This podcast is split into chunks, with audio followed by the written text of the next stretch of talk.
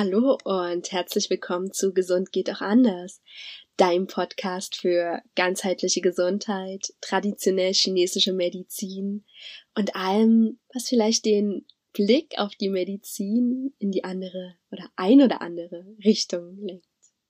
Mein Name ist Janine Berndt, ich bin ganzheitlich denkende Ärztin, auf dem Weg zur Fachärztin für Neurologie, Akupunkturbegeisterte und Hypnotherapeutin. In der heutigen Folge habe ich dir ein Thema mitgebracht, das uns alle in den letzten Wochen doch sehr beschäftigt hat. Und zwar geht es um die Angst. Heute aus Sicht der traditionell chinesischen Medizin. In den letzten vier Wochen ist doch einiges passiert, was auf die Angst, die wir allein durch Corona schon in den letzten zwei Jahren hatten, noch einen draufgesetzt hat etwas, was wir nicht erwartet hatten und wirklich auch bei vielen Leuten tiefe Spuren hinterlassen hat. Ich spreche dabei um den aktuell noch und hoffentlich bald nicht mehr stattfindenden Krieg in der Ukraine und das, was er bei den Menschen ausgelöst hat. Am schlimmsten betroffen sind natürlich die Menschen, die in der Ukraine und in den umgebenden Ländern leben, aber auch wir in Deutschland sind wir ja nicht allzu weit entfernt. Auch bei uns hat es wirklich tiefe Narben hinterlassen. Ich durfte selber auch Menschen als Patienten sehen, die russischen oder ukrainischen Hintergrund haben und denen es wirklich nicht gut geht. Auf der anderen Seite habe ich auch Menschen ohne direkten Bezug gesehen, denen es dadurch noch schlechter ging ja, deren psychische Erkrankungen schlechter geworden sind, deren körperliche Erkrankungen schlechter geworden sind. Und nicht nur die offiziellen oder das, was offensichtlich gerade Probleme macht, hat aktuell Ängste hinterlassen, sondern auch das, was aktuell wirtschaftlich in Deutschland passiert. Ich habe zum Beispiel einen großen Teil meiner Familie in der Baubranche und da geht es gerade darum, Baumaterial zu finden. Ja, also selbst wenn ein Betrieb aktuell die Corona-Situation überlebt hat, trotz Personalmangels, trotz immer wieder ähm, Mitarbeiter, die sich in Quarantäne befinden, die aktuellen Preise für Baumaterial machen es schwer, erstmal das auch sinnvoll an die Kunden weiterzugeben. Und das andere ist auch, dass ganz viel Material gar nicht zur Verfügung steht. Ja, das sind so die Dinge, mit denen ich mich sowohl als Person oder halt auch in Familie in den letzten Wochen beschäftigen durften und die bei dem ein oder anderen Ängste ausgelöst haben. Mal mehr und mal weniger. Und Angst ist eigentlich eine Emotion, die uns schützen soll. Ja, die uns warnen soll, hier könnte etwas passieren, ja, die eigentlich unser Leben sozusagen sichern soll. Viele gehen in diesem Moment auch wieder zurück in die Steinzeit. Ja, wenn wir vor dem Säbelzahntiger ähm, Angst hatten, war das durchaus hilfreich, wenn wir davor weggerannt sind und nicht das Bedürfnis verspürt haben, ihn jetzt zu streicheln. Das ist ja eine niedliche Katze. Ne? Das kann ja auch alles äh, sein und das war auch damals durchaus sinnvoll und auch heute ist es durchaus sinnvoll, wenn wir an einer Klippe stehen, dass wir nicht sagen, ach, mal gucken, wie es ist, wenn wir einen Schritt nach vorne gehen. Das ist ja interessant. Sieht ja schick da unten aus, wie die Bäume wachsen. Sondern wenn wir dann doch ein gewisses Angstgefühl haben und sagen, nee, mach's dann doch nicht. Weil ähm, es natürlich auch unser Leben beenden könnte. Ja. Und Angst ist jetzt nicht nur das, was wir vielleicht auch selber erfahren haben oder vielleicht auch ein Urinstinkt, sondern ist auch etwas, was wir lernen dürfen oder gelernt haben. Also wenn wir mit Familienmitgliedern, mit Menschen, die uns nahestanden, als Kinder unterwegs waren und diese Person vor etwas Angst hatte, dann haben wir auch sehr schnell eine eigene Angst entwickelt, weil das ist ja eine erwachsene Person, mit der wir zusammen sind. Und wenn die Angst hat, dann müssen wir als Kinder auch Angst haben. Später als Erwachsene reflektieren wir das schon wieder anders, aber wenn einer in unserer Gruppe Angst hat, dann schauen wir doch lieber zweimal hin. Das ist auch, wenn wir das aus der Evolution betrachten, durchaus sinnvoll. Ja, wenn einer in der Gruppe aufgehorcht hat, oh, ich hab's rascheln gehört im Wald, dann ist es gut, wenn die ganze Gruppe sich einmal anspannt und wachsamer wird. Weil das macht Angst. Ja, sie schüttet doch gewisse Stresshormone aus, die Sinne werden geschärft und wir werden aufmerksamer. Aber sie macht noch etwas anderes, und zwar in unserer heutigen Zeit. Wenn wir vor etwas Angst haben, dann zeigt sie uns indirekt, was uns wichtig ist. Dinge, auf die wir achten müssen. Also wenn wir zum Beispiel Angst haben, unser Leben zu verlieren, dann wissen wir auch, dass uns unser Leben lieb ist. Oder viele Mamas kennen das auch, dass da immer eine ständige, unterschwellige Angst dabei ist, dass dem eigenen Kind etwas passieren könnte. Und das ist auch ein Zeichen dafür, dass uns unser Kind wichtig ist. Ich habe dir jetzt einige nützliche Dinge von der Angst berichtet. Doch was ist jetzt eigentlich das Problem mit der Angst? Und zwar ist es so, wenn die Angst dauerhaft da ist, dann hat sie nicht mehr diesen schützenden Effekt. Ja, also wir können nicht dauerhaft in Alarmbereitschaft sein.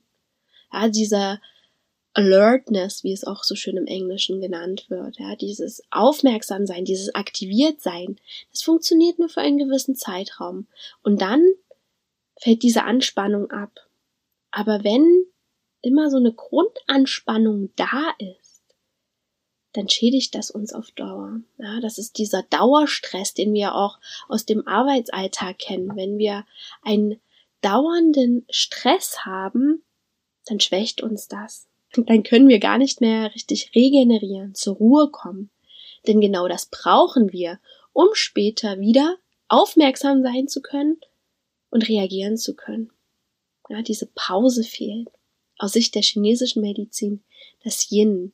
Ja, also wir sind in dem Moment nur in der Aktivierung, nur im Yang, Yang, Yang. Wir verfeuern alles Qi, was wir haben, alle Energie. Und wir können gar nicht wieder zurück in die Ruhe gehen, in diesen Yin-Anteil. Oder auch in den weiblichen Anteil. Um das halt nochmal alles so zusammenzupacken. Und irgendwann kann das dazu führen, dass gesundheitliche Probleme kommen.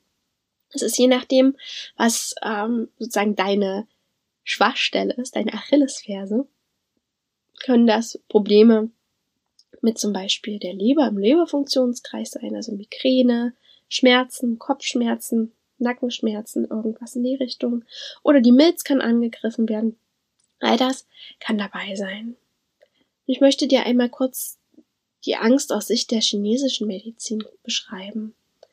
Und zwar hat die Angst aus Sicht der chinesischen Medizin mehrere Komponenten. Und zwar gibt es die Urangst. Ja, also dieses Angst um mein Leben. Es ist etwas lebensbedrohlich. Dann gehört diese Urangst zur Niere. Die Niere hat ja auch etwas Wichtiges, etwas Ursprüngliches für unser Leben, weil in der, Lebe, äh, in der Niere sitzt unsere Essenz. Also das, was wir von Mutter und Vater mitbekommen haben und diese Essenz ist das, was uns am Leben erhält. Ja, dieses Tröpfchen, das uns immer stärkt. Und genauso passt dann auch diese Urangst, diese Angst, die Existenz zu verlieren, zur Niere.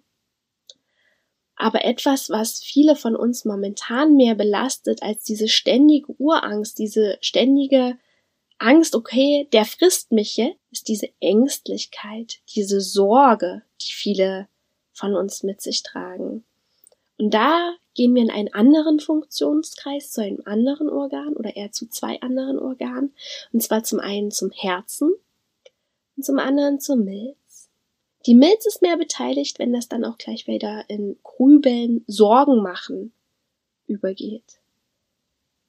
Und diese Ängstlichkeit, dieses Angstgefühl, dieses Unterschwellige, das erschöpft uns. Zum einen die Niere und zum anderen aber auch das Herz.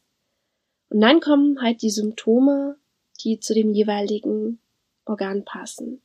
Also wenn eher das Herz betroffen ist, dann kommen solche Sachen wie Schlafstörung, Unruhe, vielleicht auch so Herzklopfen, was immer dabei ist. Das hatte ich zum Beispiel, als der Ukraine-Konflikt losging, ganz doll. Also das hat mich super belastet.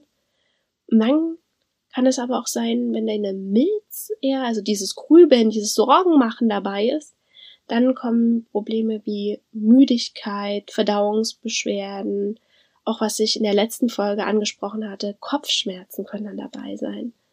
Und wenn die Niere direkt das Problem ist oder her die geschwächte ist, dann kennen wir es nicht selten, dass vielleicht die Schmerzen im Bereich der Lendenwirbelsäule oder im Bereich des Knies dabei sind oder halt auch ein Verlust der Libido oder bei Männern zum Beispiel Erektionsstörungen oder bei beiden Geschlechtern ähm, Orgasmusstörungen. Ein weiterer Aspekt, der auch zur Angst gehört, in dem Fall wirklich zu Urangst, ist, dass das Qi absteigt. Also als typisches Beispiel kennst du vielleicht auch, ich habe mir vor Angst in die Hose gemacht, ja, diese Aussage. Und genau das macht das, ja, das Qi steigt ab und der Urin geht gleich mit. Nun möchte ich einmal mit dir besprechen, ja, jetzt habe ich dir gesagt, gut, Angst tut auf Dauer nicht gut, ist nicht schön, schädigt äh, nicht nur ein Organ, sondern manchmal sogar auch drei gleich mit einmal was können wir jetzt machen? Ja, was haben wir in den letzten zwei Jahren gelernt? Weil wir waren ja kollektiv mit Angst beschäftigt und sind es noch immer. Und was mich persönlich aufregt, ist, dass wir uns immer noch mit dieser Angstmacherei befassen müssen, die auch gerne sogar in der Zwischenzeit von politischer Seite kommt, aber halt natürlich auch in den Medien verbreitet wird diese Angst, was wird jetzt im Herbst sein? Kommt dann die nächste Corona-Welle? Und ich kann es ehrlich gesagt nicht mehr hören. Und ich habe manchmal das Gefühl, dass das auch eine Art Propaganda, Angst machen ist, um die Bevölkerung möglichst in ihrer Angst zu halten.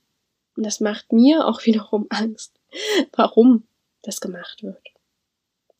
Natürlich ist die erste Lösung keine Angst haben. Hm, klingt leicht. Natürlich ist das jetzt nicht wirklich konstruktiv.